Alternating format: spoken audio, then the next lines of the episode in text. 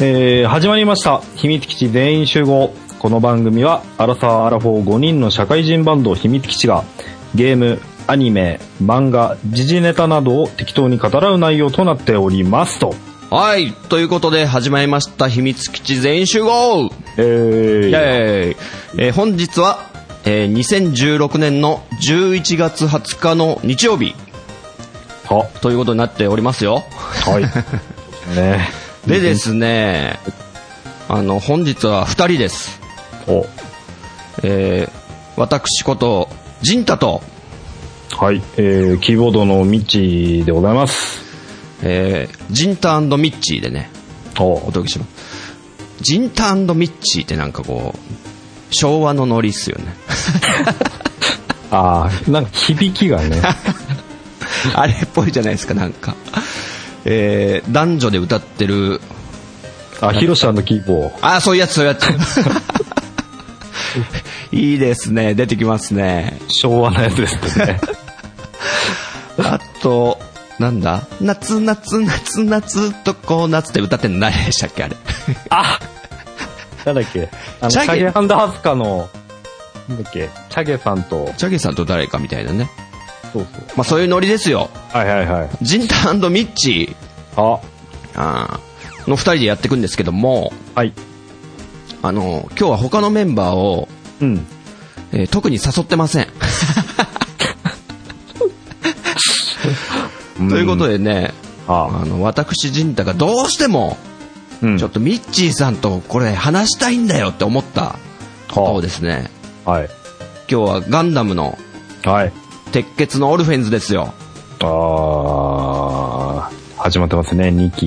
ニッキ2匹。ー、見てますか見てますね。撮ってます。おーおーおーおーおーそうなんですよ。え、本日は、鉄血のオルフェンズの話をしますけど、途中からネタバレありって宣言してからは、完全にもうストーリーの根幹に触れたことを話していくので、はい。えーリスナーさんお気をつけください。うん。そうですね。で、その前に、そもそも、ジンタとミッチーがなんでこんなにオルフェンズ好きなのかっていうこととかをね、ちょっと今話したいんですけど、はいはいはいはい。僕はあの、ちなみに、あの、最近そういう作品に、うん。勝手に自分のランクをつけてるんですけど、ほあの、S、S が一番良くて、う。はい。で、A、B、C、D みたいにつけてってるんですけど、ほこの鉄血のオルフェンズはですね、う。はい。 S ですね、僕は。おー、おー、すごい。すごいでしょおー。へー、最高級ランク。そうそうそう。ちなみに大好きなゲームのゼノブレイドとか、はい。アニメではコードギアスとかも僕すごい好きなんですけど、ああ、なんかおっしゃってましはたい。ね。はい、それも。S なんですよ。もうそこに並ぶぐらいの、おーおかなり。り好きなんですけど、おーほうほうほうほう。ミッチーさん的には、その、好き度はどうですか好き、すごい好きですね。ほうほうほうん。自分、自分ガンダム、歴代ガンダムあるじゃないですか。はいはいはいはい。あれの中で、じ、あれの中でのランキングでも、多おうおう分1位か2位ぐらいおです、ー、すげえね。うん。かなりあま上位ですね。そう、あ、もしかしたら同列1位かなぐらいな感じです、あ、いね。いっすね。えちなみにじゃあ同列の、並んでるやつは何なんですかあの、単影ガンダム。はあ、そう。そうなんすね。あの、結構ね、ダメな人多い、ダメな人が多いのもわかるんだけど、はいはいはい。いやー、あれは別にガンダム切り離して考えたとしても、なんかストーリーちゃんとしっかりしてんじゃんっていう。えー、ちょっと気になる。いや、あ、見てないですか見てないですね。あ、あれおすすめです。自分は。あいいです進ねめたい。 じゃあ、その、進めたい他のアニメとかの話もちょっとエンディングあたりでしたいなと思ってるんで、はいはいはい。ちょっとそこら辺にお お話、ええ。ちょっと聞きたいと思います。ターン A。はターン A に並ぶぐらい好きであると、鉄血のオルフェンズは。まあ、来ましたね。おお、これはっていう感じ。ほうほうほう。あのー、はい。ええオルフェンズの前なんだっけあ、G のレコンギスコタンだキっスタ。た。はい。あれ結構期待してたんですよね。はいはいはい。あ、これ、なんだろう、来るかなと思ったけれども、思った以上にこう、肩透かしだったという か、えーっていう感じだったんで、富野作品ですよね。レコそンうキでスす、タそうです、そうです。だから、うーん、それで、その流れで鉄血かっていうのもちょっとあったんですけど、うんうんいい方向に裏切られましたよね。うん。なるほど。結構、推し、推しガンダムですね、じゃあ。いや、そうですよね。うん、うん。あの、僕の方なんですけど、そのガンダムランキング的に言うと、ええあの、僕、あの、ファースト絶対主義者だったんですけど、あ、はいはいはいはもうファーストガンダムもアムロとかホワイトベースの面々大好き、もい。うんうんうん。う。で、それがあるから宇宙世紀をなんか仕方なくユニコーンとかも見たけど、みたいな。 ええあーまあそこそこ好きだったけど、ええやっぱファーストだよなってずっと思ってて、はいはい。で、レコンギスタも見たんですよ。ああもう途中で挫折しちゃうぐらいで、ダメだ、これはダメだ。 あ ー見てらんないみたいな、なんかあこう、ーいろいろ。うんわかる。うんで、もうガンダム作品見んのやめようぐらい思ってたんですけど、おもうお。ないわとか、もうファーストが揺らぐことないだろうと思ってた僕が、うん。鉄血のオルフェンズ来て、うん。あれ鉄血のオルフェンズの方が、ファーストより上かもしれないなぐらい思ったんですよね。おおおおおいや、そんぐらいに、ええもう大好きな作品ですね。ああ。う。うんん。いいですよね。ですよ。で、今回、なんでこのタイミングで、あの、ミッチーさんに鉄血のオルフェンズを話そうぜって持ちかけたかっていうと、はい。まあ、先ほど言った通り、第2期が今やってますよね。うんうんうん。シはーい。ズン2が。えええええで、それを見てて、えうん。なんか、ちょっと忘れちゃってたんですよね、第1期の話をやっぱり。間あがあ。空いてたんで。はいはいはい。あれ誰だっけこの人。鉄火団にいるこの子誰だっけとか。あれそもそも何これ地球火星どっちみたいな。あ、なんああ。かよくわかんねえな。あれ、このヒゲのおじさんっていうかこの、なんだ、まかないさんって、はいはいはい。誰だっけみたいなぐらいなレベルだったんで、ちょっとまずいぞ と。だいぶ、だいぶ抜けてます抜けてますね、だいぶお。ちょっとってことで見返したんですよ。はいはいはい。ちょっと前にですよ、もう。う ん。したらもう、うずうずしちゃって、ちょっと誰かと話したいなと。 そしたら、で、ミッチーさんにこう、持ちかけたら、ええ実はミッチーさんもなんかちょうど見返してたみたいなこと言ってたじゃないですか。ああ、そうですね。その理由があったんですよね。なんか見返した理由が、ミッチーさんも。渋はあれですよね。はいこの前の秘密基地のライブの時に、あれ、はい BJ、陣太さんが持ってきたんですよね、あれ。そうです、BGM は。そう全部たまたまそう、あの、ファースト、第1期のオープニングテーマ流れてて、そうそう そう。そうああ、そうだ、まだ、まあ、そういえば鉄血もう一回見たいなと思って、本当何の理由も、何の気もなしに見始めてたんですよね。あの、すごい、それ、ちょっと嬉しかったんですよね、僕。あの、会場に、文化祭で流してた会場のあの BGM。うんあれこれ結構いろいろ選曲したけど、あんまひ聞いてないな、みんなと思って。まあそりゃそうですよね、バックで流れてるための曲ですから。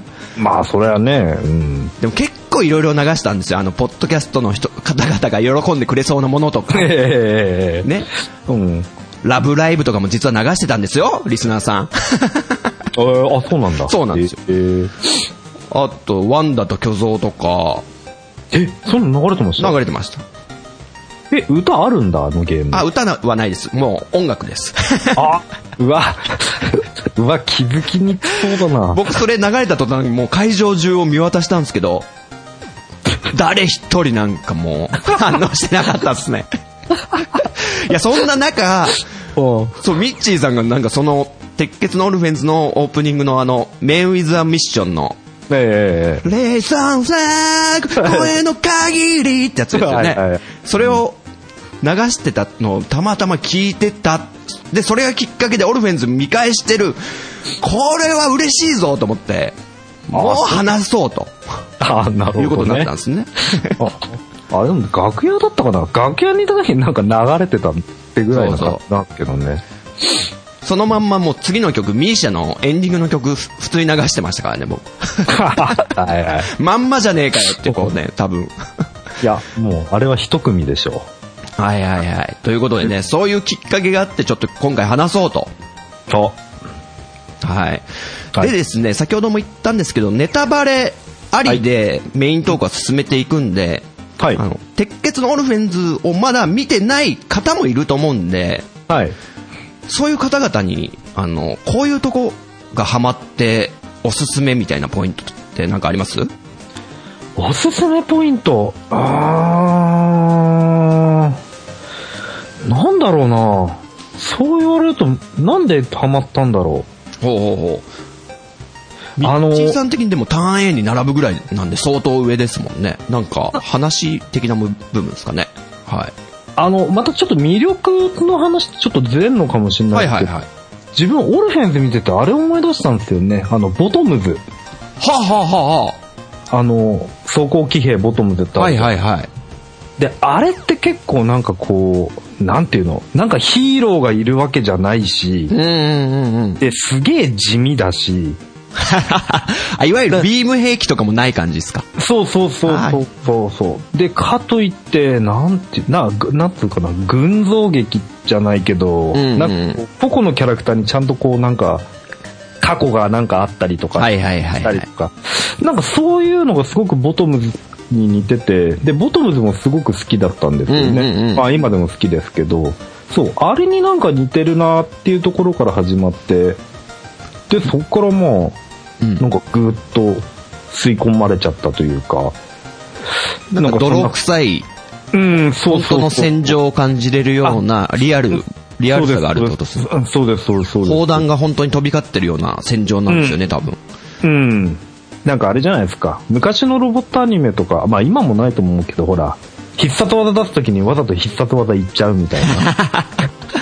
わざわざね、なんか空、ギューンって登ってってね。 そうそうそうちょっと変身しちゃったりして。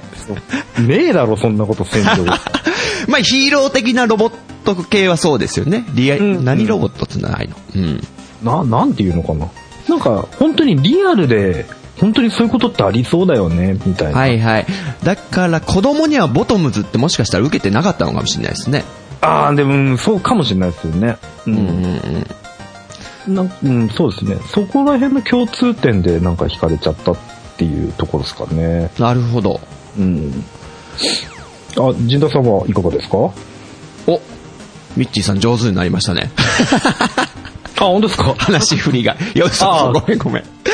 僕ですね。はいえー僕はもう、あの、子供たちがうん。主軸に置かれてるところで、うん。そこで、あの、もう、最初からグイッと掴まれたんですよね。ほうほうほうほう。あ、の、僕なんか、あの、NHK で昔、うん。やってたドキュメントで結構ショックを受けたことがあって、ほそれがなんか、海外の貧しい子供たちのあるスラム街の話だったんですよ。う。うんうんうん。でその子たちが、うん。あの、お腹見せてって言って、こう、服をまくり上げて、子供たちがね、もう痩せ細った子供たちが服をまくり上げると、ほみんな、ほぼ、そこに住んでる子供たちが、腎臓を摘出した手術跡があるんですよ、お腹に。う。おー。おー。つまり、あの、腎臓、片方売ってると。はあはあはあはあはあ。そうしないと生活できないみたいなぐらいのレベルのを NHK でやってたんですよ。うわ。で、結構、ショックじゃないですか、それ。あうわ、それはこね。んなとこあるんだとか思って、ほうほうほうほでも、ほんと気の毒だなとか思いながら、こう、同情というかね、そういうかわいそうだなって気持ちはずっと持ってて、う。うん。で、なんとなくそういう子供の社会問題みたいのに僕すごく反応しちゃうんですよ、なんか。うんうんうん。そん。な中、鉄血のオルフェンズが、うん。荒屋敷システムってのありますよね。ありますね。はい。うんこれが、その、まさに、何、貧しい子供たちが、仕事を得るために、ああ。うん。自分の体に埋め込む、手術をするじゃないですか。っうんうんていうのが、もろ重なったんですよ、その、腎臓を売ってる子供たちと。うん。ああ。考え方によって同じですよね。生きるために。まあそうですね。そう。それでもう、めちゃくちゃその、鉄血のオルフェンズの子供たちに入り込んじゃって、感情移入しちゃって、う。はいはいはい。でもその子たちがこう、なんだ、生きるために戦っていく姿とかをもう、見て、るうちに、もう入り込んじゃって、ずーっともう祈るような気持ちでこう、 こ楽しむというか、ここの子たちが幸せになってほしいみたいな、そういう気持ちでもう、ずーっと見てたんですよ。う。はいはいはい。ってことで、うん。僕はそういうとこから楽しんでたというか、この話に入り込んで、う。うんん、大好きな作品の一つになりましたね。ああ、なるほど。はい。まあ確かになんか、セリフでもありますもんね。なんか、荒屋敷、俺もやったら、もっと仕事あるかな、みたいな。そうう。そうそうそうなんですよ。どっかなんかありましたもんうね。ん。っていうね、うん。感じな、ちょっと重い話だとは思うんですよ。うんうんうんうんうん。まあ、ミッチーさんが先ほど言った通り、ド派手な必殺技みたいなのって、あえて排除してるじゃないですか、多分。まあそうですね。ないですもんね。ビーム兵器もないし、ビームサーベルとかもないし、うん。でもそれがまた生々しいですよね。うん。そう、そう、そうですね。うん、弾丸を何発かモビルスーツがく食らっても、うん一発アウトみたいなことないじゃないですか。ああ、ない、ない。うん。そういうとこはなんかリアルな戦場を見てるようで、すごくハマりましたね、僕は。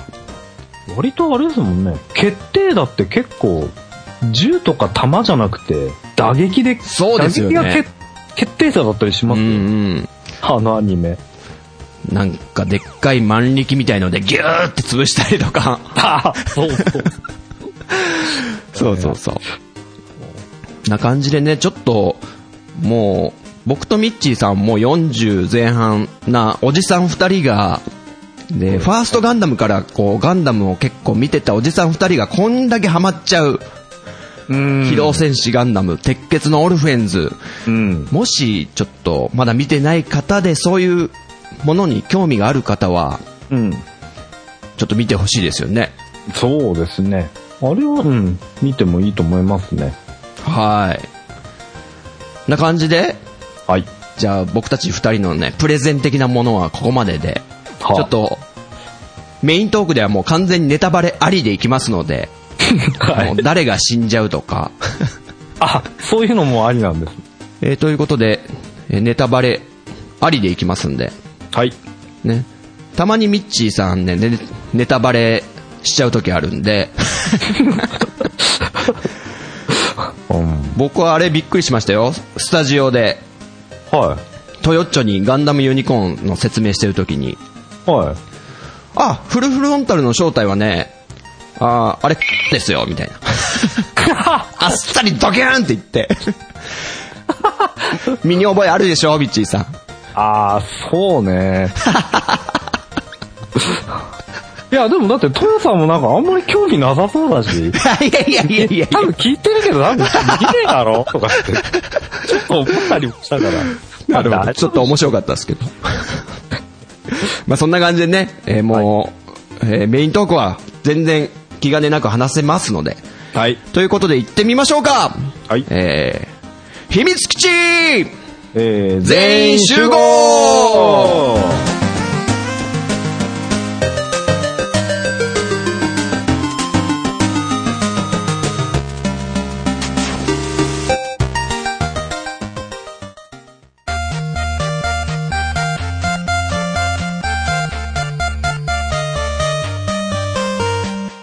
はい、ということでメイントークいきますね。はーい。えー、言い忘れましたけど、今回第66回です。 ああ、あ、まあ、そっか。そうですね。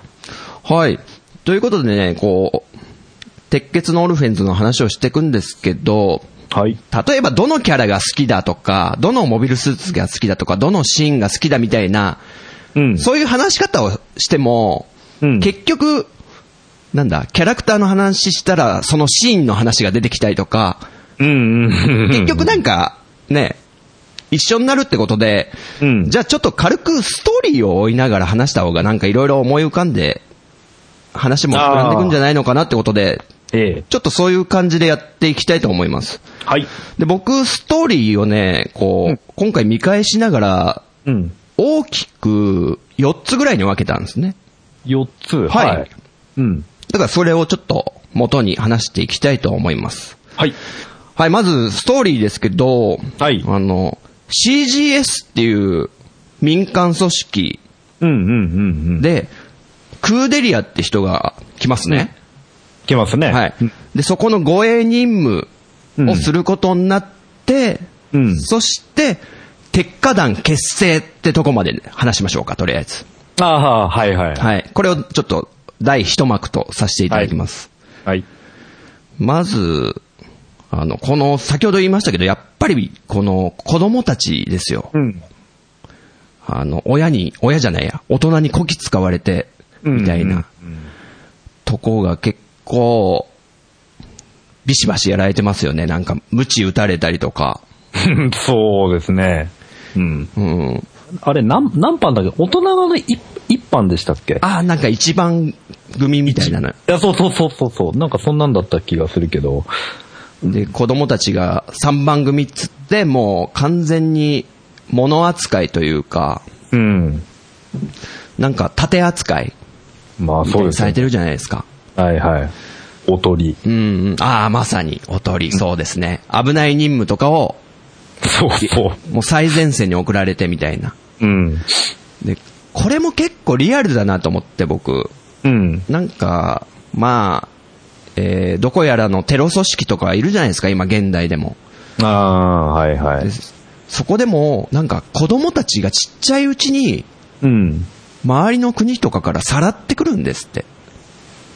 どで、戦闘員に育て上げるんですって。こう、宗教を教え込んで、おでー死ぬこと、は、あの、なんだ、神様のもとに行けるから怖いことじゃないんだよ、みたいなこととか教え込まれて、みみたいな、現実があるんですよ。実際社会問題的に。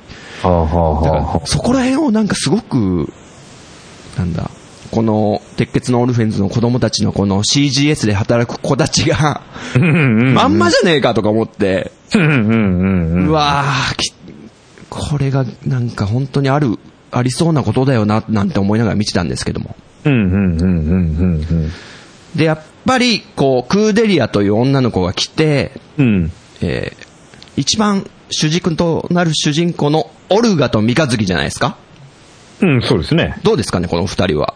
ミッチーさん。 んどう、どうオルガと三日月の関係というか、あれって、あの、あの二人ってなんだため先輩後輩どういう関係なんだろうなんか、節々でなんか過去の、はいはいはい子供の時のシーン出るじゃないですか。なんか深くは語られないですよね、あんまり。そうそうそうそう。いまいちそこってなんかわかんないなって。まあ、わかる必要もないんだろうけど、なんかね、どう、ためなのかないや、なん、見る感じ、うん。オルガの方が上っぽく僕は見えるんですけどね。な、なんかちょっとお兄ちゃん的なのもあるし。はいはいはいそれにプラス、ほら、ビスケットとか、はいはいはいはい。まあいるじゃないですか。はいはいはい。まあおそらく CGS でみんな知り合ったんだろうけれど。うんうんうんあ、違うかどうなんだはあの、僕がちょっとだけし設定みたいの見たんですけど、いはいはあの、なんだっけ、友人とか、シあーはいはいノってのいますよね。い。いますね。彼らの方が先に、あの、CGS にいたらしいんですよ。あ、そうなんだ。はい。へでー、オルガが入る前は、友人がなんか、リーダーみたいだったらしいですよ。へー。うんうん。おうおうおうおうおうそうだったんだ。はい。で、オルガと三日月はやっぱ、孤児院みたいなとこにいたのかなみたいな。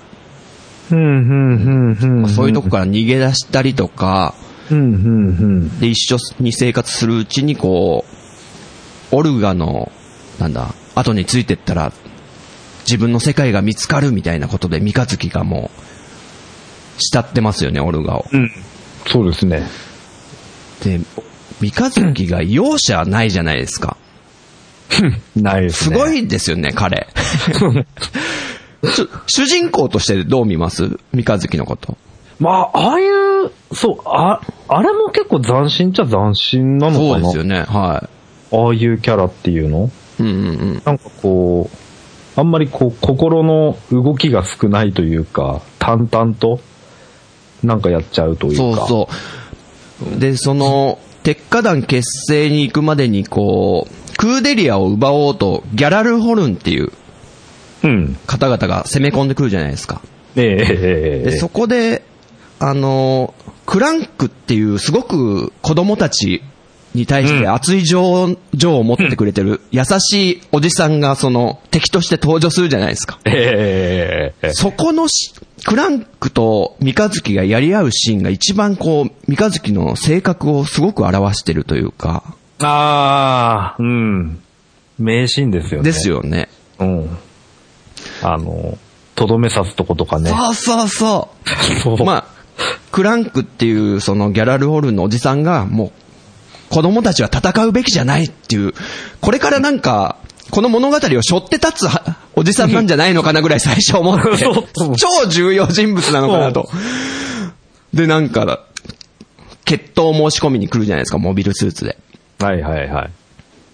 でも、それに対してなんか、何三日月は、なんかごちゃごちゃうるさいな、とか。はい。え難しいことよくわかんないけど、お前を倒しゃいいんだろう、とか。えはいはいははいい。で、先ほどミッチーさんが言った一番最後のとどめのとこですよね。うん。どんなんでしたっけ、そこ。あれなんだっけあ、あり、ありがとう、あ、なんか、そうだ。クラン、クランク2が、もう、もう死にかけてて、もうモビルスーツのコックピットから、もう身が出てたぐらいですよね。う。うんん。で、まあもう最後とどめを頼むぜって言って、ありがとうって言ったのかなどっちだっけありがとうですね。ありがとうですかそう。ありがとうぐらいですよね。そうそう。あ、よく。そう。あ、ちゃんと、さすが。いや、あれ見てが、ますねあれ結構ショックだったかな。そうそうそう。あの、普通、主人公とかだったら、まあ、僕ガンダムを全部見てるわけじゃないんで、うん。普通、まずアムロだったら銃で殺せないですよね、人を。まあ、やらないでしょうね。敵、あのザクには人が乗ってたんだ、みたいなことを後で知ってショックを受けるみたいな。うんうん、そういうことを、三日月というこの主人公は一切、うんもう冷酷非常って言ってしまうとそれまでなんですけど、うん。そのクランクをこう、もう自分では死んでないから、君に殺してもらいたいって頼んで、うん。で、ピストルですよね。うん、そうです。それでもう、躊躇なく撃ち殺しますよね。そうなんですよね。すごいんですよ。非常に効率的に考えるっていうか、そういう、うん、そう、なんかちょっと機械っちゃ機械なのかっていう。そうなんですよ。かと思うと、味方に対してはめちゃくちゃ深いですよね、情が。うん、そうそうそ、それもでも、すごい不吉祥な、うん。あんま口数が多くないんで、伝わりづらいんだけど、仲間のことめちゃくちゃ好きだっていうのはわかるんですよ。うんうんうんうんうんうんうん。なんかクーデリアのせいでそこのギャラルホルンが攻めてきて、うんで、いっぱい、もう CGS の若者たちが死んじゃった後に、クーデリアが、あの、三日月に対して、あ、今回は本当に申し訳ござい、ございませんでした、私のために、みたいな。あいうシーンあがはいはい。はいはい。そういうのやめて、みたいな。はいはい三日月が。そういうのいらないから、みたいうんな。ね、そんな言い方しないよな、普通は主人公は、みたいな。あの、仲間をバカにしないで。そうそうそう。とか、あと仲間内で喧嘩しだして、友人がこう、オルガに対して、攻め立てるシーンがあるんですけど、なんか、食事しながら。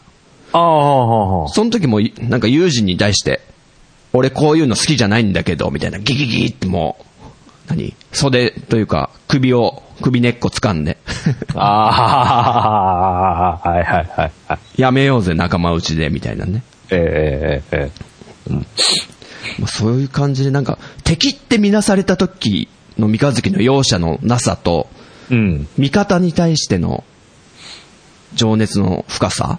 うんうんうん。これがもう、分かりやすくていいなって、僕は三日月好きなんですけど、結構。うん。で、いろいろ出てきますけど、オルガが兄貴的な存在として。うん。で、その後、え3番組がもう CGS を乗っ取っちゃいますね。うん。そうですね。はい。うん。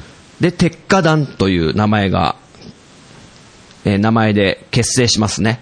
子供たちの、うんえーそう組織として。うん。この、鉄火団って名前ってどうでしたなんか、初めて聞いた時とか。てかの、いや、な、んん、まあ、そうえ、んでも、どうとも、な、何、何を踏まえたのかわからないけれども、まあ、そういうもんなんかっていう。そうあ、なるほど。うん。僕は、すごく最初はうん。、うわ脱製って思ったんですよ ね。ああ、そうなんですね。そうなんですよ。え、なんとか団って、って思って。うん、まだこの最初の方なんで、そこまで物語に入り込んでない状態の時だったんで、うん。うん、うん、うん。なんか、グレン・ラガンっていうアニメ知ってますああ、名前だけしかわか名んな前いですか、あれ、ビジュアル見ても、ちょっと、わか、わかるかもしれないんですけど、うんなんか、オルガみたいな兄貴的存在と、うん三日月みたいなちょっとちっちゃい主人公がいるんですよね。へーで、あの、、グレン・ラガンって、うん。はい日曜日の朝やってるような子供向きの番組だったんですよ。はいはい。僕、見たことあるんですけど、うん。前半がすごい辛いんですよ。あの子供向きなもんだから、まさにさっき言ってたこう、必殺、なんとかクラッシャーみたいな。 ああ。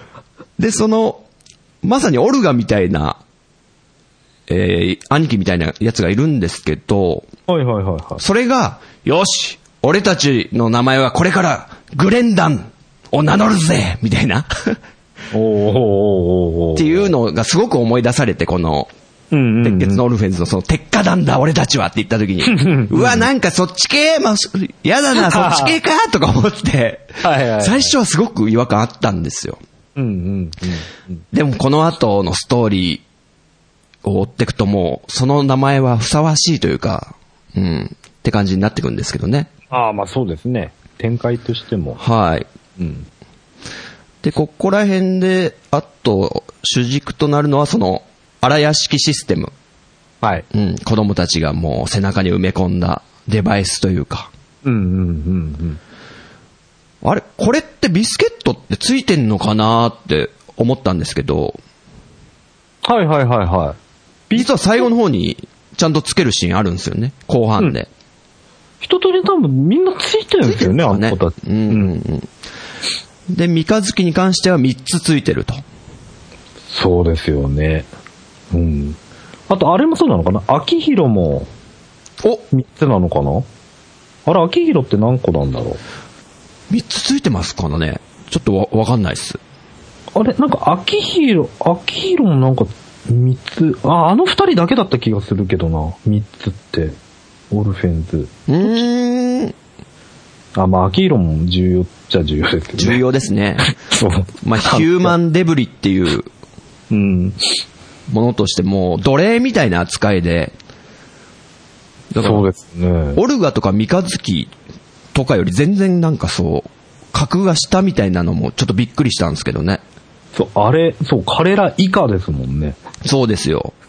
位置づけ。なんかすごい安値で取引されてるって、うん。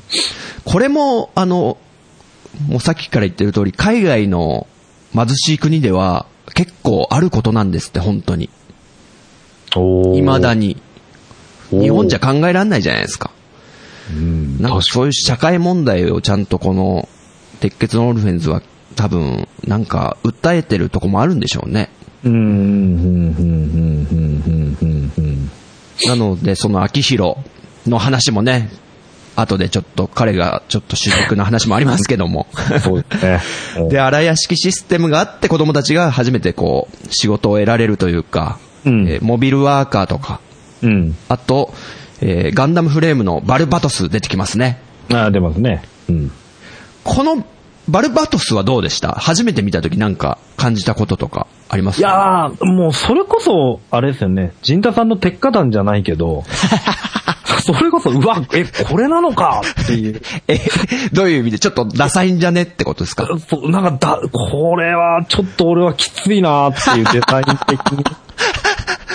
そうあっちの方がよっぽどショックっちゃショックでしたよね。あ本当ですかバルバトスのデザインの方が、俺は。あの、僕も最初、バルバトス見た時思ったのが、うん。ちょっと腰あたり細すぎねえと思ったんですよ。わかりますあ、そうそうそうそなんかな、中のう。うん。フレームが出ちゃってるというか、うん。なんか、すごい違和感を感じたんですけどね。なんかね、ちょっと、うん、は、うん、うん。あうんまあ、いろいろ悩んだ結果、多分ああいうデザインになるんですよね、きっと。うん。ないけど、打ち合わせとかでね、制作側は。その経緯とかもね、ちょっと知りたいですね。そこら辺全然調べてないんで、 あれですけど。ね。まあそうなんか、え多分、なんかあるじゃないですか、コンセプトというか、はいはいはいこういう方向で行こうみたいな。多分なんかあった上でのこれなんだろうなとは思うんだけど。うーん。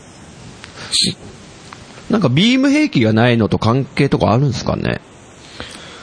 どう、どうなんですかでもね。走行がちょっとそこだけ弱そうな感じしますもんね。そうそうそうなそんうそう。なんですかね。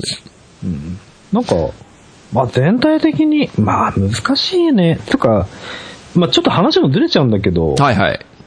なんか平成入ってからのガンダムものって、なんか、あんまりピンとくるデザインがないんですよね。あ、そうですか。自分は。はいはいはい。レコンギスタもダメだったし、もうどういうのかも忘れちゃった、レコンギスタ。はい。 ああと、あと、自分正直シードも結構、シードギリかな。ー。まああるじゃないですか。はいそうあと、なんだっけ、その後って、00とか。うんうん。なんか、軒並みみんな、なんかピンとこねえんだよな、デザインが、っていうのはほうほあったりするんですけどうね。はい。やっぱり、大河原さんの、あそこの影響でかいんですかね。大河原さんって誰ですかあ、小川原邦夫さん、あの、モビルスーツデザインした人。今回のですかあ、違う、えっ、と、ガンダシュ、ファーストの。あー、なるほど。そうそう、そういう影響がやっぱりでかいから、なのかなとか、うんうんうんうん。モビルスーツとはこういうもんだみたいなね。なるほど。うん。なのかもしれないですけどね。うん。まあ、あんまかっこよくないなと思ったんですね。あまあまあ、うん。うん。率直に言うと。 あの、プラモデルはかなり売れてるみたいですけどね。あ、そうなんですか。この鉄血のオルフェンズの。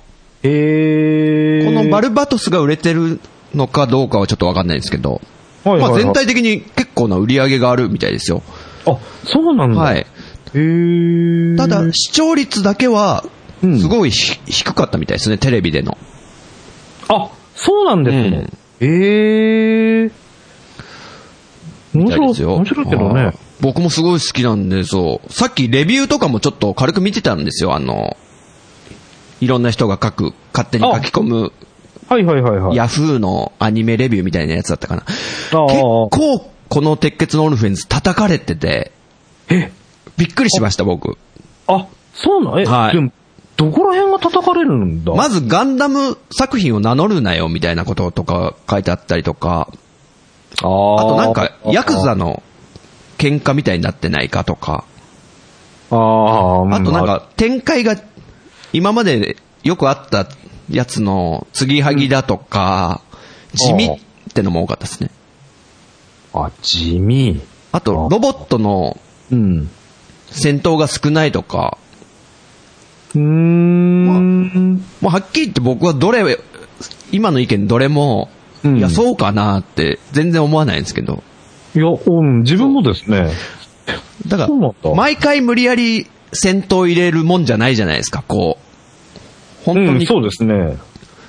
戦艦でこう火星を脱出してからもしばらくは、もう敵を避け、避けよう避けようとしていってるわけですから。うん、そうです、そう。そううん。だからこそ、たまに戦いが発生すると命の危険をすごく感じて、うん、うん。ハラハラするんですけどね、僕は。うん、うん。なんか、メリハリがあっていいと思うんですそうなんですよ。うん。で、あとその、ビーム兵器がないっていうのは、先ほどから何回か言ってますけど、それによって、うん。あの、一撃アウトみたいのがないんで、うん、うん、うん、もう結構ボロッボロになりながら も、戦ってたりするじゃないですか。うん。うん、うん。それがすごい熱いなって思うんですけどね、僕は。バルバトスとかもあれですもんね。戦闘後とか結構ひしゃげてますもんね。。そうそうそう。う。で、パンチとかもするじゃないですか。 そう、うん、する。で、結構、長いランチャーみたいのを敵に撃っても、ううん。意外に、そこがちょっと凹んだだけで済むとかね。うんうん。そうです、そうです。そうなんですよ。なんか、そういう否定的な意見も非常に多い作品なんだなって、ちょっとびっくりしたんですけど。へー。はい。ということで、えー、まあ、鉄火団を結成して、もう大人たちを、ここでも三日月がボーンと、躊躇なく打ちますよね。ああ、やりましたありねま。すよね。で、えークーデリアが正式に、えー火星の独立運動のために、うん。えー地球へうん。行くってとこで、これ、一一応一幕が終わるんですけども、僕の中で。うんうんうん。はいうんうんうんうん。というわけで次行っていいですかどうぞ。えーで、クーデリアを護衛しながら、うん。地球に行くために、こう、案内人が必要で、ってことになるんですよね。で、鉄火団はもう、もう知識が何もない。宇宙にも多分出たことないし、地球なんか行ったことないから、ってことで、あの、手言わずとなんとか力になれないかと。ああ、ああ、ああ。で、そんな絡みもあって、タービンズと出会って、うん。で、そのテイワーズの本拠地である再生で、杯を交わすと、タービンズと兄弟になるってとこまでが、僕のあね、ー二幕なんですけども。うんうんうん。ううん、んうんああ、そうですね。うん。そうですね。うん。で、この戦艦で、えー、戦艦イサリビって出てきますよね。はい。これ結構僕かっこよくて好きなんですけ ど。あ、で、あうんデザインいいですよね。いいっすよね自分もうん自分も思います、あれは。でかっこいい。えー、タービンズの、何でしたっけタイガーヘッドって呼ばれてる、まあ、本名忘れましたけど、タイガーヘッドっていう戦艦なんでしたっけああの、なんだっけ、あの、なんだっけ、ああいう形のクジラいますよね。ああ、はいはいはいはいはい。なんだっけ、なんか、名前出てこないけど。でも、そう、そういうやつですよね。そうです、そうです。で、その、うんじゃあまず、タービンズの話しましょうか。ほう。はい。えー、なぜさんという方がリーダーで、ええまあ、長髪のもう、ちょっと軽そうなノリの兄さんですけど、情には熱いうん。兄貴。うん。どうですかなぜさんのあの、タービンズを、こう、全体的に見て、ミッチーさん的な。まあこれ前も言ったんだけど、うち、まあ、娘たちと見てるんですけど、 そうそうそう、それ、それそれ、それ聞きた かった。あの人はこう、娘たちに説明しにく い。と言いますと、そう、あの環境もね、そう、あれじゃないですか、結局、あの船に乗ってんのがなぜ以外が全員女でそうこ ね。の女は全員愛人だっていう。そうなんですよ。本当になんか、婚姻関係結んでるらしいんですよ。あ、そんな設定なんですらしいです、設定が。えー、できるんだ。はい。えー、で、本当に ね、その操縦してるパイロットとか全員が本当女の子で、 うん。いや、ちょっといいなぁと思って。てかあれ、女の子たち同士で揉めとりしないんですかね そこがなぜさんの力なんじゃないですか。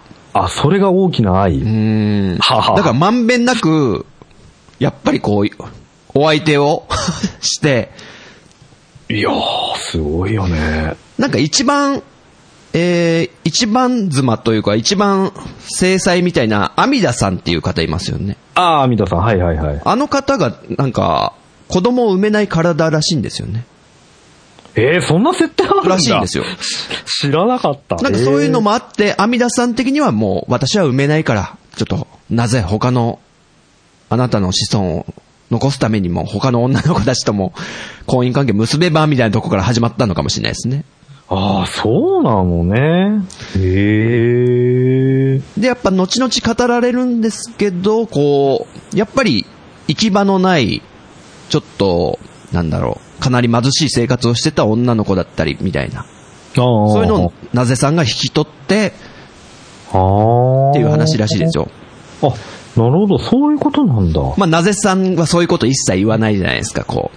俺の全員女だぜ、みたいな。うんはい。いやな。 それがまたなんかかっこいいなと思って、あ、そうそういうことだったのとか思って。かっこいいんだよな、なぜ。かっこいいですよね。そうあの人。うん。いや、好きですよ。うん。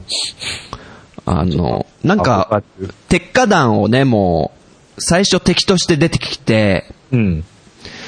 で、鉄火団をこう、弟分として、うんうんうんすごい可愛がってくれるようになるじゃないですか。うんうんうんうん。で、こう、なんだ、オルガとかが、なんか、問題とか引き起こすわけじゃないですか、あっちゃこっちゃで。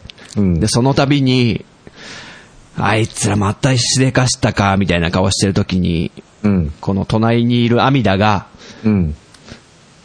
なぜや、あんた、なんて顔してんのみたい な。あんたの昔もこんな感じだったわよみたい な。いええいっすよね、あれ。はい。うん。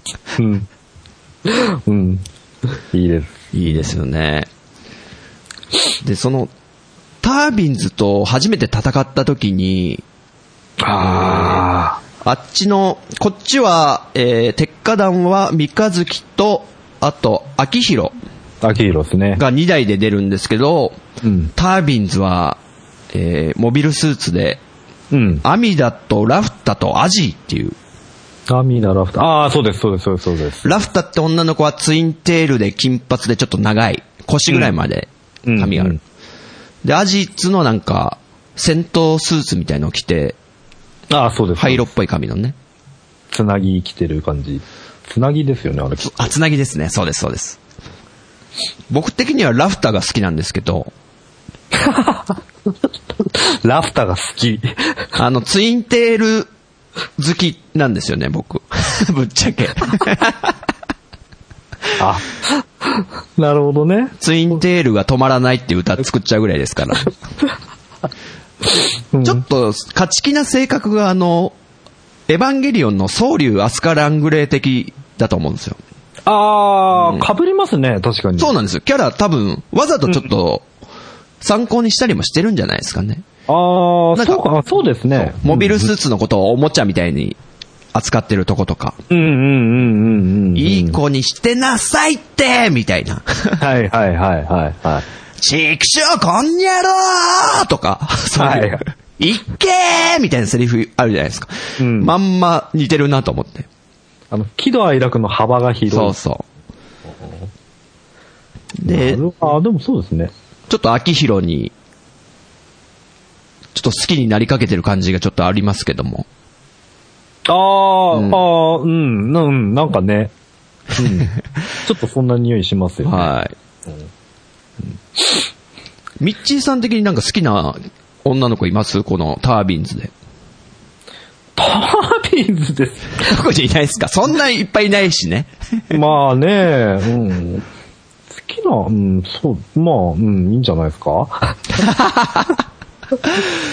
えーっとですね、ここら辺の戦いがすごく、タービンズとの戦いが熱くって、まあ最初敵対ということで、うん。まず、あの、なんだ、友人が、うん。鉄火団の友人が戦艦をこう、操縦任されて、うんうんうんうん。ゴムじゃないですか、あのタイガーヘッド、タービンズの。ええあそえこ、え結構熱くないで すか熱い。つうか熱いあの、うんあの戦闘シーンは、ちょっと、俺、なんか見てて、うん。うんものすごく盛り上がっちゃって、うん。まずツイッターに書いちゃったって いう。超名シーンこれ。そうな のよ。そうなんかもう見終わった後手に汗、手からもう汗びっしゃびしゃうで、ん。うわ、これすげえと思って。なんか、戦艦同士の戦いって、海の上とかでも、うん。こう、横に並べて、白す、白兵戦ですか乗り込んであー、みたいな。えええええええで、でも、ファーストガンダムとかってもう、ビーム兵器が、ね、抜きに出てるもんで、もう、あっさり沈んだりするじゃないですか、戦艦が。えまあそうです ね。でもこの鉄血のオルフェンズはビーム兵器が一切ないんで、もうお互い正面から撃ち合っ ても、で、戦艦が結構傷ついてたりするんですよね。その、そう、そうそうイ。サリビとかも傷だらけになりながらも突っ込んで、うん。いっけーっつってもうそう、友人が鼻血出しながら、で、オルガとかがタービンズの船に乗り込んでいたっていう。うん。で、ここで、あの、その、周りで、モビルスーツで戦ってる、三日月と秋広が結構ピンチになるんですよね。うん、そうです、そうです。初めてあそこでこう、なんだろう、あ、死ぬな、死ぬなって思いましたからね。こううん頼む、頼む、死ぬんじゃない、みたいな。あの、三日月のシーン、三日月とラフタのあの戦闘もそうなんだけど、はいはいはい。あのね、あの、阿弥だと、えっ、と、秋広か。はいはいはい。あっちの方はね、なんか、ものすごく、うわ、秋広これ本気でなんか死んじゃうのかな、これうでんう。んうん。ドキドキしながら見た、見てたんですよね、あれ。ああ、そうなんです。わかります。そう。なんかで、ね、そう。なんかにほんと2期相手にしてますからね、秋広は。そう。で、すっごい細かいんだけど、なんか、アミダが、アキヒロの乗ってる、まあ、モビルスーツ蹴っ飛ばして、はい。で、もう、満身創痍なんですよ、モビルスーツも。もう秋広の方ですよね。そう、はい。そう。って言ってるところで、なんか、ゆっくりとアキヒロの後ろのバズーカが、はいはいはいはい。ギリギリギリギリってアミダの方に向けるっていう、ああいう、そのギリギリ感。そう。ま、まだいけるみたいな、こ う。そうあれがね、なんか、あの、昔、はい。あの、ファーストガンダムで、はいはえーっと、ビグザムにい。おう突っ込む、えーはいスレッガーっていうはい。ってあるじゃないですか。ありますねれ名シーンで。ああいう感じでこう、なんていうの、ほら、ビグザムの爪飛んできて、うんうんうん。もう、バリバリ当たっちゃってるんだけど、まだ行くよ、まだ行くよ、まだ行ける、うんうんうんそう、ああいうなんかちょっと気迫というか、迫力っていうのかな。なんかね、それに通ずうる、ん。うん、うんな、なんかね、自分の中では。いやもう、その、秋広がなんか三日月にちょっと託された一言を堅くなに守るっていう。あ、そうそうそうそうそうそうそうそうそう。そっちの2期はもう任せたって言われて。で、秋広的にもこう、今までヒューマンデブリとしてもカスみたいな扱いをずっとされて生きてきて、うんうんで、鉄火団を結成の時に、うん。うん。お前も俺たちと一緒の、なんだ、立ち位置だみたいな。お前に任せたいこともたくさんあるから、一緒に行こうぜみたいに言われて、うんうん。めちゃくくちゃやる気になるじゃないですか。うんうんうん。っていうのとかもあるんでしょうね、こああ、まあそういう、うん、ああ、まああるでしょうう、義ね。理が、うん。すごく、うん情に熱いとこもあって、うん。 だから本当多分あのまま戦ってたら、三日月か、もうどっちかタービンズか、タービンズの方にも死人が出てたんじゃないかってぐらいに。そうですよね。そう。だから停戦の合図が来た時もう本当ほっとしましたからね。 そう、そう、うん、した。熱いですよね、あそこの戦い。我がことのようにほっとした。うん。で、白兵戦に持ち込んで、もう、オルガと、その、ナゼが出会って、うん。でもすっかりね、ナゼさんが気に入っちゃってね、オルガのことを。うん。あの二人の関係もいいですよね。うん。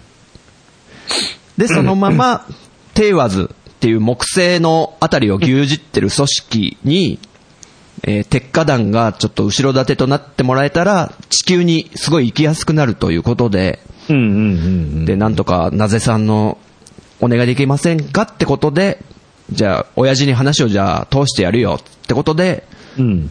えー、テイワズの本拠地の再生ってとこに行きますね。うんうん。そうですね。はい。で、ここら辺から、うん。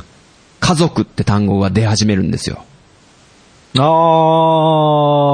ー、そうか。うんうん。オルガが、いや、鉄火団の仲間とは離れたくないんですよ。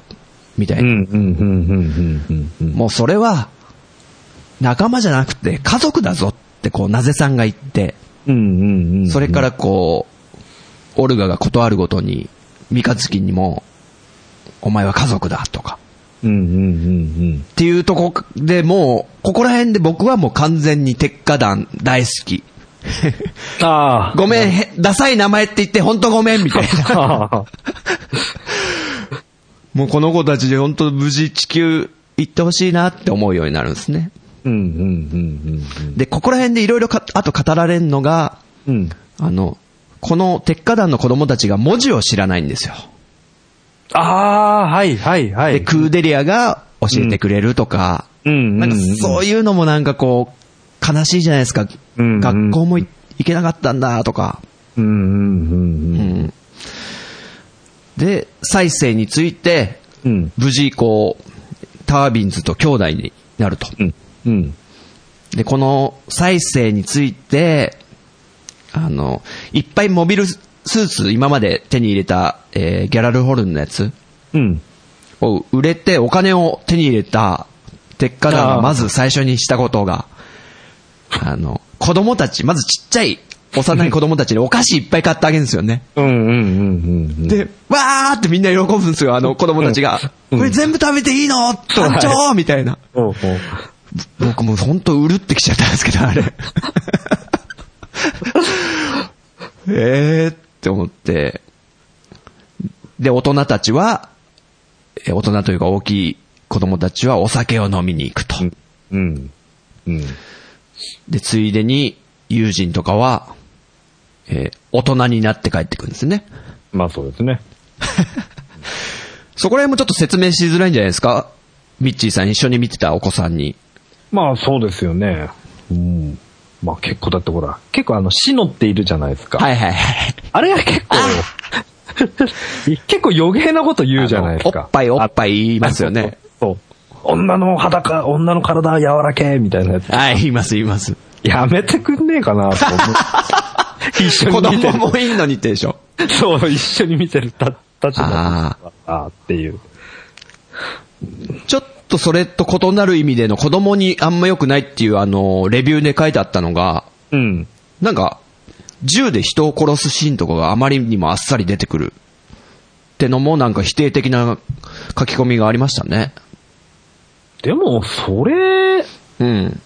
むしろそれがあるからこその、あの作品の魅そう力なんですよ。とも言えるけどうね。ん。うん、なるほどなまあいろんんな見方ありますよね。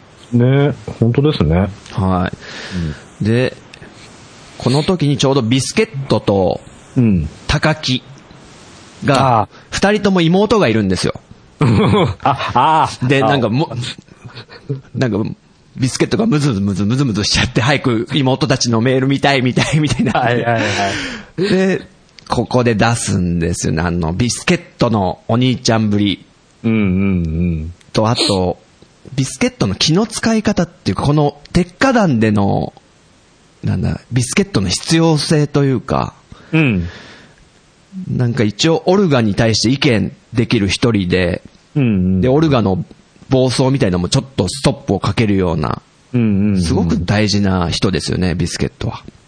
結構、オルガもなんか結構弱いところは、ビスケットだったらまあ見せてもいいかみたいなとこあるじうゃないですかんうん、確かに。なんだっけ、なんか失敗したとかっつって、なんかあったんだよな。なんかああったんですよ。あなあれだなぜ、なぜと交渉してそたうぞそう、なぜの、まさにモビルスーツとかいっぱい、ギャラルホルンから取り上げたやつを売りたいんですけど、って時に。はい。なんかありましたよね。ありましたねそうそう。ああいう弱いとことか他の、多分、下手したら、三日月にも見せらんないけど、うんうん。あビスケットだったらば、みたいな。心を許してるとこありますよね。そうそうそうそう。で、ビスケットの妹たちが、うん。可愛いっすよね。かわいいっすね。クッキーとクラッカゆきくん、そー。で、えー高木の妹がいてね。う。ああ、いますね。で、あ、そういうことかって、第2期を見て、うん。ん高木ってどういう子だったっけって思ってた時に、この第1期を見直してて、あ、そっか、妹、そうだ、いたよ、いたいたいたいた、みたいな。あで、学校に入れたいと。はいはいはいはいで、はい。ビスケットも高木も、うんお互いの妹を学校に入れたいって言ってるんですよ、ここで。うーん、なんか、来ますよね、それ。っていうことが、えークーデリア護衛しながら火星出発して、えー再生でタービンズと兄弟になるまでの流れですね。なんかええそういう感じですかね、大体。うん。そうですね。で、お次行っちゃっていいですかはい、お願いします。で、再生出発して、まあ、地球に向かうんですけど、うん。えー、海賊団ブルーワーズ、ブルワーズか。ブルは、ああ、はいはいはいはい。、で、そこで、秋広がうん。弟を見つけるってシーンがあったり、うんうん。で、その後、えードルトコロニーってとこに行くんですけど、ドルと、ああ、そうですね。はいうんうん。で、労働者の暴動になんか巻き込まれちゃったりとか。はいはいで、はい。そこではビスケットのお兄さんがいますよね。ビスケット、 ああ、言いました。うんはい。はい。で、そこで、えーククーデリアのお付きというか、のふみたんにもある出来事があったりとかしつつ、うん。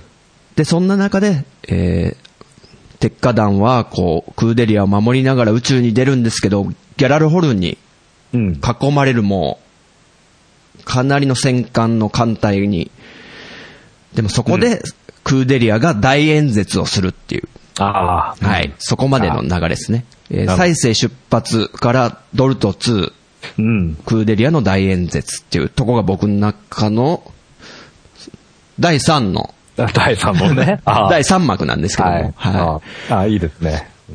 ここもなんか、まず、まあ、秋広とビスケットのお互いの弟とお兄ちゃんが出てくるとか、うんうん、そこをわざとちょっと関連付けたというかなんかやったのかな、みたいなとこあったんですけども。多分まあ、あれですよね。うんビスケットとか、その高木の兄弟の話から繋がって、ああ、そうですね。秋広っていう多分流れなのかなっていう。はい。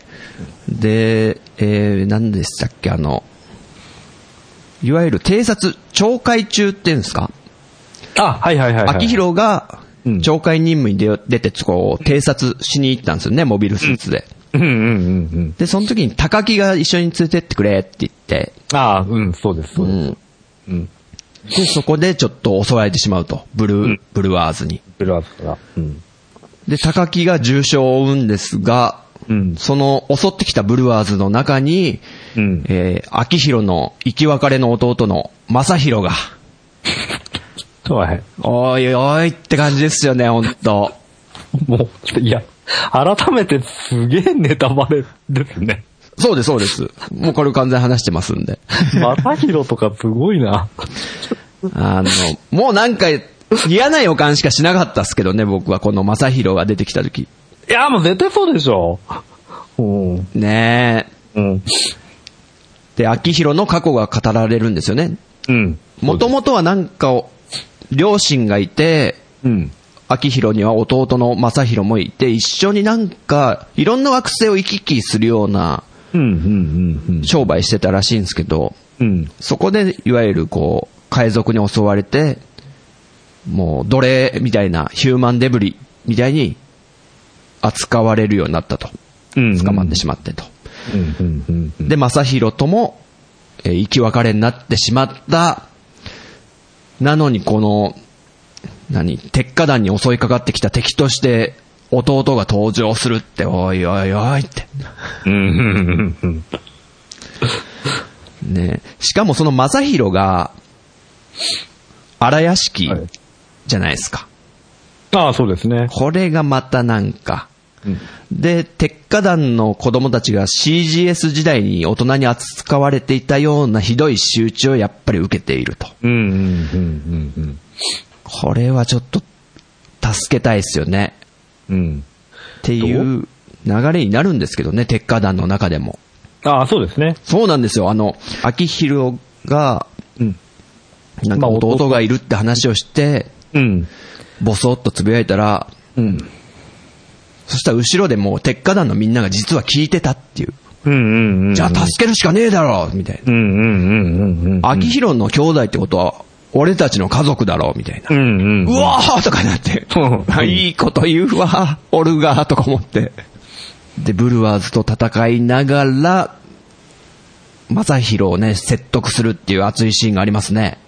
あー、ありますね。あれ、切なかったなねーうん。いや、なんかもう、まあ、結局、あなん、なんていうの、こう、歪み切っちゃってるっていうの性格がう。ーん。もう、なん、なんていうの、あーあれですよね。あの、ほら、家族がいるんだ、みたいな話を秋広があーした時に。そう、普通だったら、あー、そうなんだ、よかったうんね、とかじゃなくて、なんだよ、お前だけそんないい思いしてたのかよ、みたいなう。ーん。そう、あの辺のこう、歪み、歪みっていうのかな。もうずっとね、そういうヒューマンデブリでこき使われていたからね。そう。なんかね、死ぬ、死ぬ直前までそんな感じじゃうないですか。ーん。うん。なんか、あうん、ちょっと切なかったな、あれは。切ないんですよ。うん。まあ、言ってしまいますけども、うえーん。その、結局説得は失敗して、うん。正宏は残念ながら死んでしまうと。うん。そうです。うわーとか思ってね、うん。悲しいシーンですね、あれも。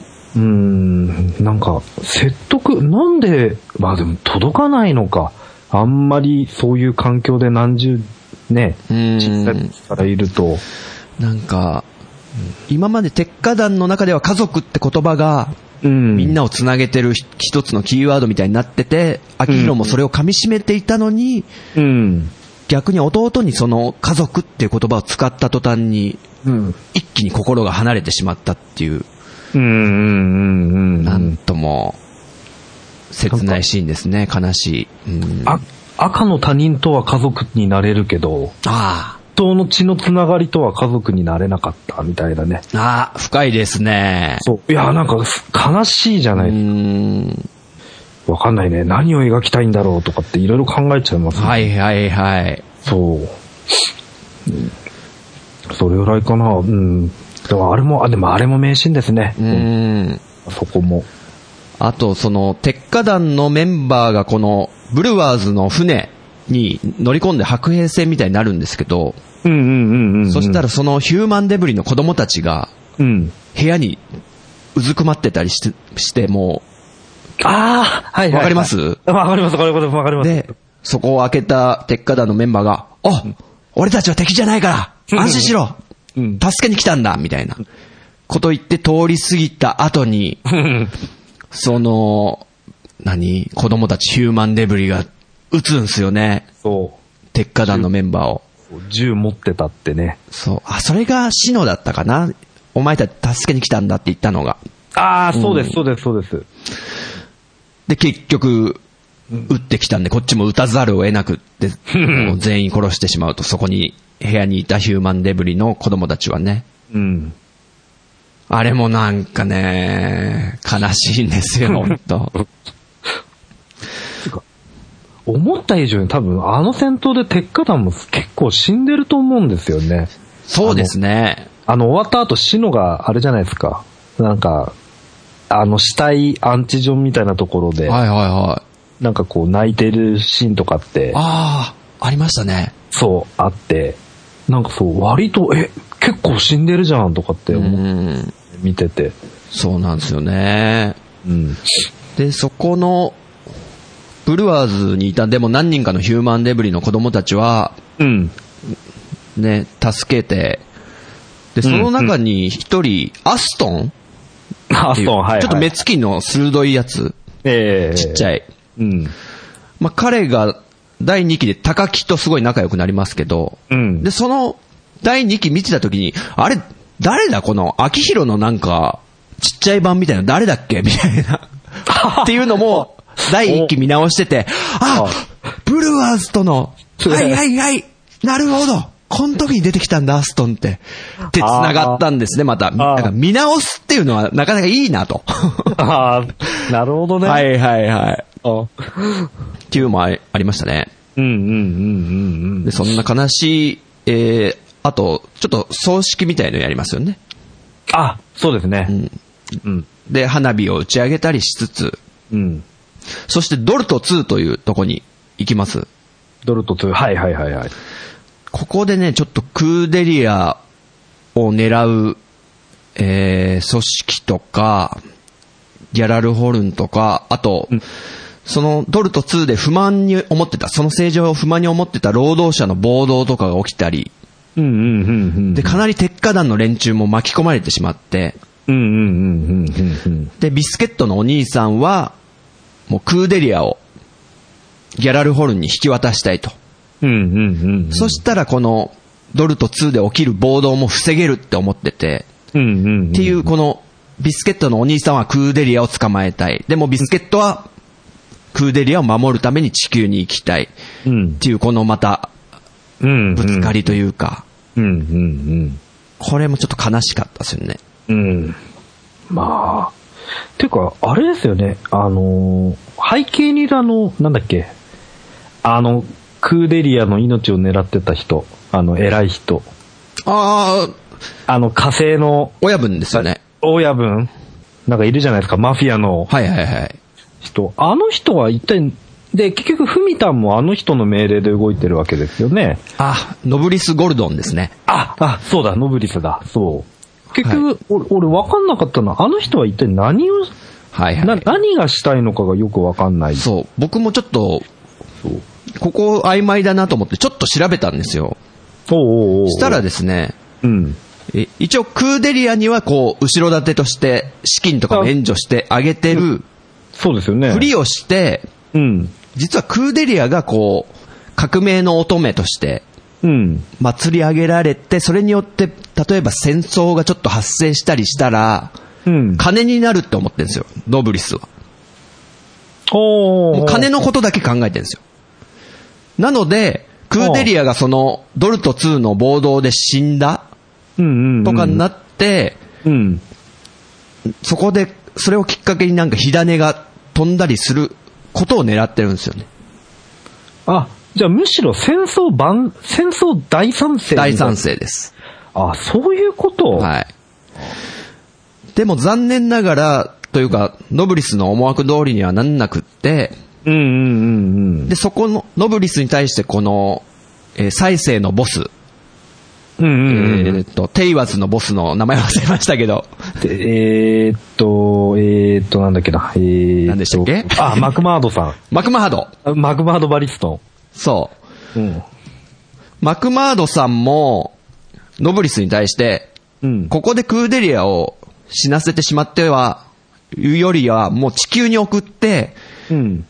もっといい、なんか金になる方法あるぞ、みたいな感じで、ちょっとマクマードさんも嫌な感じなことは言うんですよね。ああ、あれ、なんだっけ、なんとかの利権。そうです、そうです。なんだっけ。なんだっけな。えーっと、なんか鉄なんかみ多たいな分、やつですね、鉱鉱物資源ですよね。そうそう そう。で、それでノブリスも乗ると。ああ。ということで、クーデリアはちょっと地球に行って、その、アーブラウっていう国と繋がってもらってっていう考え方に変わるっぽいですね、そこでどうも。ああ。なんとな。く、わかりましたその、ノブリスあのあ、うん。動きというか。うんうん。うんうんそう。だからなんかこう、ドルト2のああいうのとかって、なんかちょっと、ね。なんななんていうかこう、ノーフリスっていう人のなんか、な、何がしたいのかよくわかんないから、どうしてこの暴動が、あどうあ。繋がってどういう風になるのかって、一瞬俺、あそこのとこ、あの辺って、なんかちょっと見失っちゃってる感じするんですよね。うんうんうん。あーなんか、なんていうのかな。なんか、つかめなくて、なんか、印象に残らなかったというか。ちょっとわかりづらいっちゃわかりづらいですよね。そう。そう今までのはう、もうん、う、クーデリアをね、そのまま地球へ送ってくっていうわかりやすい。で、歯向かってくるのは敵ってだけだったじゃないですかうんうんうんうんうんそこでまた違う組織みたいのが出てきちゃったわけですからね。うん。うん。なんかね、いろんなもん錯綜しちゃって、うんうんあれと思って、なんかちょっと見失っちゃったというか、ちょっとそういう印象はありましたね、あそこは。確かに、あの、労働者に鉄火団がこう、武器とかを知らずに届けちゃったわけじゃないですか。ああ、はいはいで、はい、はい。その倉庫でギャラルホルンが来ちゃうじゃないですか。うんうんうんおいお前ら密輸かみたいな。はいはいはいはいはい。そしたら労働者の方々が普通にこう、作業着着てる方々が、うん。銃撃ち始めるじゃないですか。 はいはいはいあれはちょっとないんじゃないかって思ったんですか ね、僕。ちょっと違和感ありましたよね。だ、だって普通に工場とかで働いてる一般人が、うん。いきなり撃つかねって、そう。相当な鬱憤が溜まってるとはいえね、うん。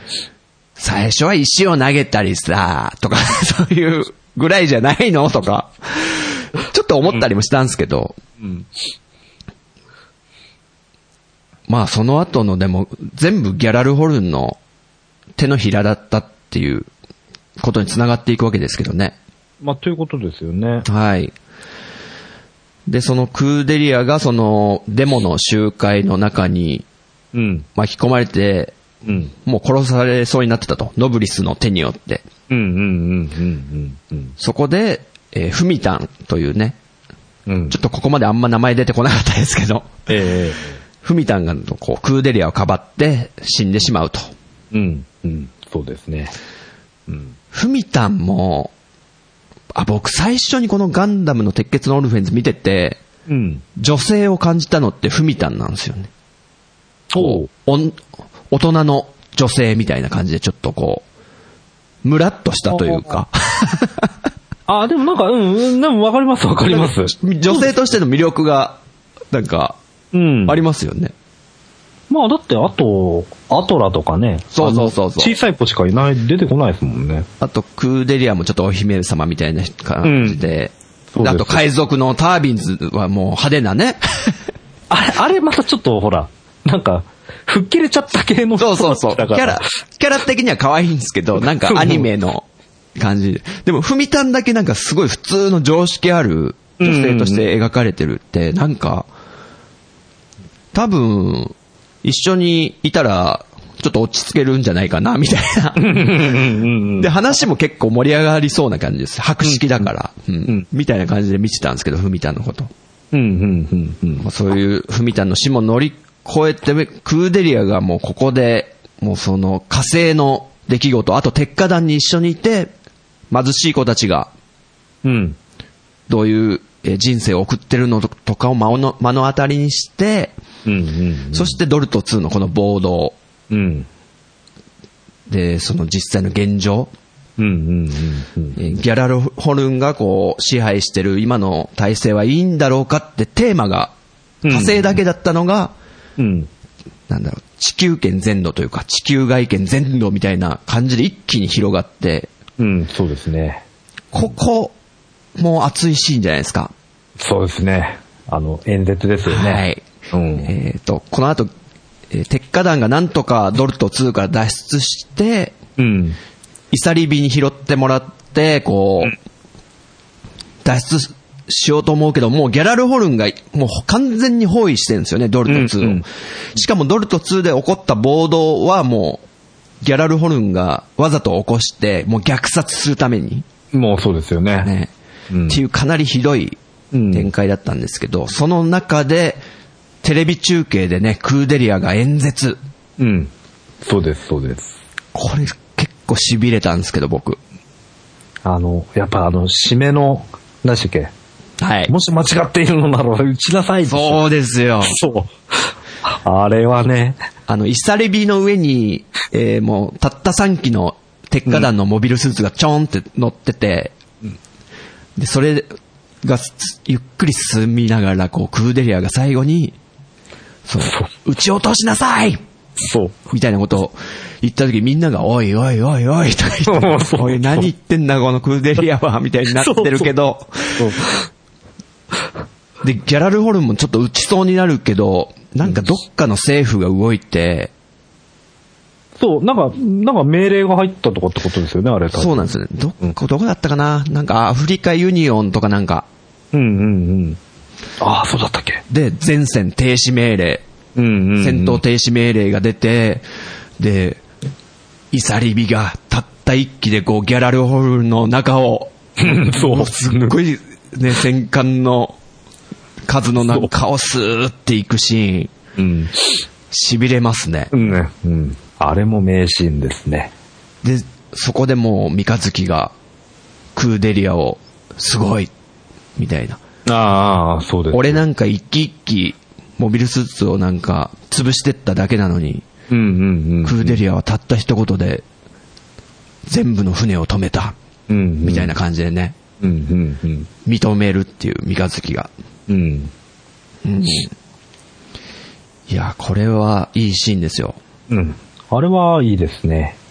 でもその後にクーデリアがこう、やっぱりなんか一人で辛いってことで、アトラがね、優しくクーデリアさんっつって、ああ、その、なんだっけ、か、か、革命に私も参加するから、クーデリアさん一人じゃないんだよ、私たち家族なんだから、だから私たちもいるからね、安心してって言って、アトラがいい子だなと思って。あ、そう、アトラはほんとけなげ。そうなんですようっくい。超いい子なんですよ。あ、あとそうだ、その言葉の言う、なんでそういうことを言ったかっつうと、あの、ドルト2で、クーデリアとね、間違えて、アトラが捕まっちゃうんですよね。はいはいはいはいはい。これもね、ちょっと、シナリオ的にちょっとなんか安易かなとか思ったんですけども。 じゃあ、いやいやいや、顔ぐらい確かめようや、みたいな。クーデリアを捕まえようとしてるビスケットのお兄ちゃんよ。お前がクーデリアだな、つって。あんだけテクノロジー発達してそてうそうそ顔知りませんってことねえだろうっていう。う。で、あの、鉄火団の、なんだ、記事をお兄ちゃんも読んでるわけじゃないですか、こうう、んうん自分の職場で。うん。で、ビスケットから電話かかってきて、なんだ、ビスケットお前、鉄火団ってとこにいるのかみたいになってんのに、うんうんクーデリアの顔は知らんのかい っていうのはちょっと思いましたけどね。いや、でも、その、そこは差し置くと、こう、アトラがけなげにこう、自分がクーデリアですって言い張って拷問みたいなの受けるシーンとかね、うん、そうですね。そこもなんか偉いなと思って。うん。で、そういうのがあって、こう、クーデリアさんは一人じゃないから家族なんだからって。うんうんうん。そこでクーデリアが泣いちゃうんですよ。うんうんうん。あの、あそこも好きなんですけどね。あれ、そこであ、あれ、あれなのかな頭撫でるとこなのかな違うかあの、そこで、三日月がクーデリアを抱きしめてあげるんですね。あそう。アトラがこう、クーデリアさん泣かないで泣かないで、ほら、三日月なんとかしなさいよつって。ああ、えそうだ。俺つって。ああ、あで似てる抱き。しめてあげたら、アトラも一緒に泣き始めちゃうんですよね。あ、そうですね。で、うんアトラも抱きしめてあげるっていう。そうだそうだそうだ。あ、で、何気に、うんあんま語られてないんですけど、フミタンの死を結構鉄火団のみんなも悲しんでたんですよね。これ、ちょおっうとさりげなくおう。に見直した時に気づいたんですけど、えはい。あの、フミタンが、あの、コックピットというか、環境ですか、あの、戦艦のイサリビの情報担当みたいなのやってましたはいよね、はいはいはいはいはい。そこに、鉄火団のあの、人たちがこう、お菓子いっぱい置いてあげてるシーン。ふみたんが亡くなった後に、ふみたんに。ええそうなんだ。そうなんですよ。おお。あと食堂にいる子供たちがこう、クーデリアに文字を教わってたあの、タブレット端末ありますよね。はいはいはいはいはい。そこに誰かが、ふみたんって書いてあるんですよ。へえタブレット。に文字を。クーデリアに載せてもらっえて。えふみふみたんってどうやって書くのって聞いたのかわかんないですけどね。なんかそういうシーンもあるんですよ、ちゃんと。おお、それは、それは、いいね。いいですよ。いいねもう本当一瞬ですからね、これ。おお、あ、見てみよう。 見直すといるんですよ。ああ、細けえなでも、はいすごい、それっぽいなリアルな感じだなということでね、再生を出発して、えー、秋広兄弟、あとドルト2の暴動、フミタンの死、そしてうんギャラルホルンのホイモンをかいくぐって、クーデリアの大演説、そこから、えーち次のシーンがですね、はい。いよいよ地球降下ですよ。ああ、そうですね。で、ここまであんま語ってなかったですけど、ギャラルホルンの、えーなんですか、マクギリスっていううんうんうん。のと、あとその相棒みたいなガエリオ。概要。はい。そして、もう一人すごくたキーポイントになるのが、うん。アインっていう人ですよ。あいああ、そうですね。はい。うん。このアインっていうギャラルホルンの若者は、えー一番最初、鉄火団が、もう、なんだ、ギャラルホルンの中でも情に熱い子供たちを助けたいって思ってるクランクっていう、うん。クランク2位という人を殺しちゃったんですけど、三日月はあっさりと。で、そのクランク2位がすごい可愛がってた、えー、部下であるアインですね。うん、そうですね。ってことで、アインがもうここまで、必要に鉄火団に対して敵意を持ってるんですよね。うん、そうです、そうです。で、今は、えー、その、ガエリオの下で働いてると。うん。っうていうのが一応ある中で、はい。うんえーいよいよ最後の一幕となりますけど、地球降下。ん。はい。で、えー、そこの地球降下するためにはもう、鉄火団は有名になりすぎたと。うん、うん、うん。かだから、モンターク商会というら、 はとこの力を、えー、得て、はいはい。で、地球降下した後は、まかないさんという、うん。アーブラウのうんえー一番、なんだ、主席、偉い、お偉いさん。大統領見て大統領なんですかね。元大統領そうです、そうです。う。うんうんと接触して、うん。うん。でもそのまかないさんが今、えー失職というか、なんだろうな、うん失脚か。失脚中で、また代表にななれば、火星の、えーなんだろう、あれも良くなると。うんうんうんいうことで、エドモントンっていう場所にある議会を、地球のエドモントンにある議会を目指す鉄火団っていう、うんうんうんもうクライマックスですね。うんうん。はいそうですね。うんうんで、その、まあ、モンターク商会ってのがこう、うん。幕切り数が、まあ、仮面をつけてるじゃないですか。まあ、それで自分の身を隠して、こう、ギャラルホルンの幕切り数ではなく、こう、なんだろうね。どっちかというとギャラルホルンを、もう、腐りきってるから直したいって思ってるんですよね。うんうんうんうん。で、結構この幕切り数がひどいやつですよね。冷静に考えると。まあそうですよね。うん。そこまでやる必要があったのかとも、今にしてそうなんですよ。ちょっと、まだこのマクギリスが抱えてる闇が、そこまで語られてないですよね。ああ、そうです。それもある。そう。今んとこなんか子供の時に、えー、何家か忘れましたけど、そのえーセブンスターの一つの、うんうん、うん。なんと。か家の、うん。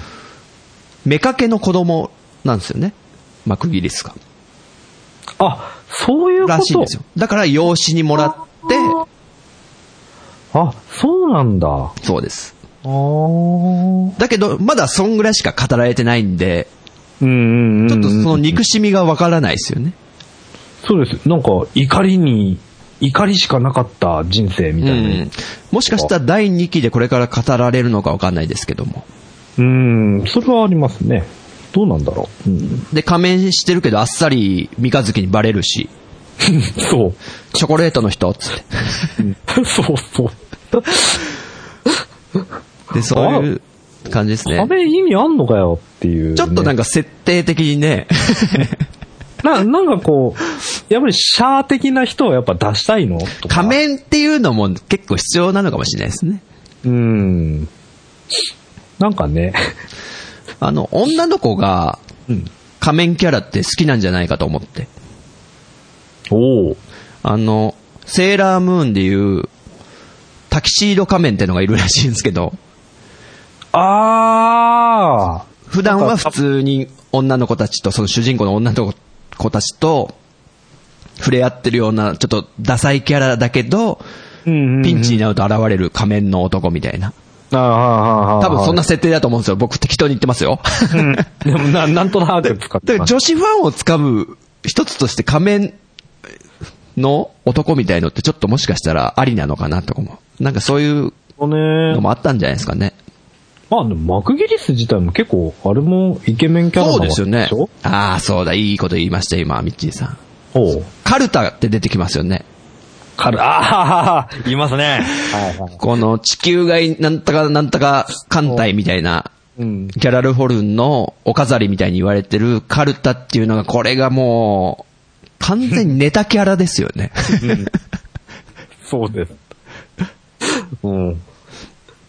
で、その、カルタが、その、マクギリスに恋してるじゃないですか、多分。うん、してますね。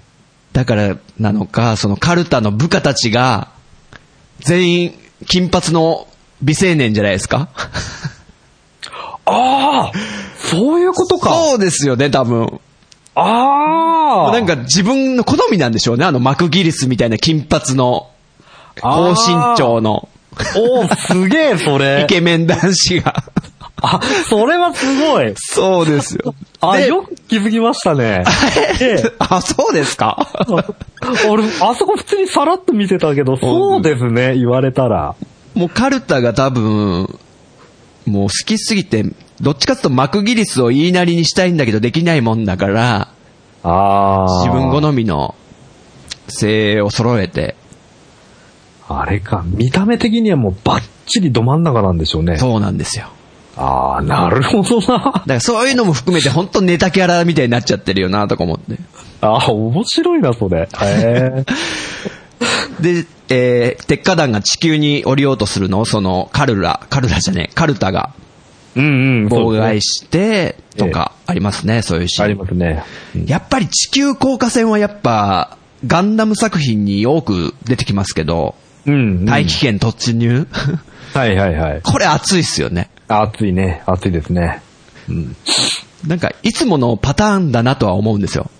こう、ち地球の重力に捕まりながら戦う。うんうんうんうん。そろそろやばいぞ三日月みたいな。はいはいはい。ダメだ、。付きまとって離れねえみたいな。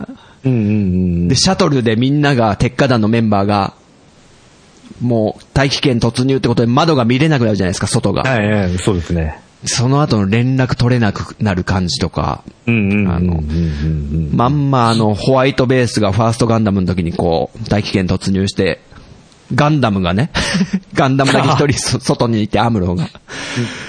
あれからもう受け継がれてる伝統なのかなとか思って。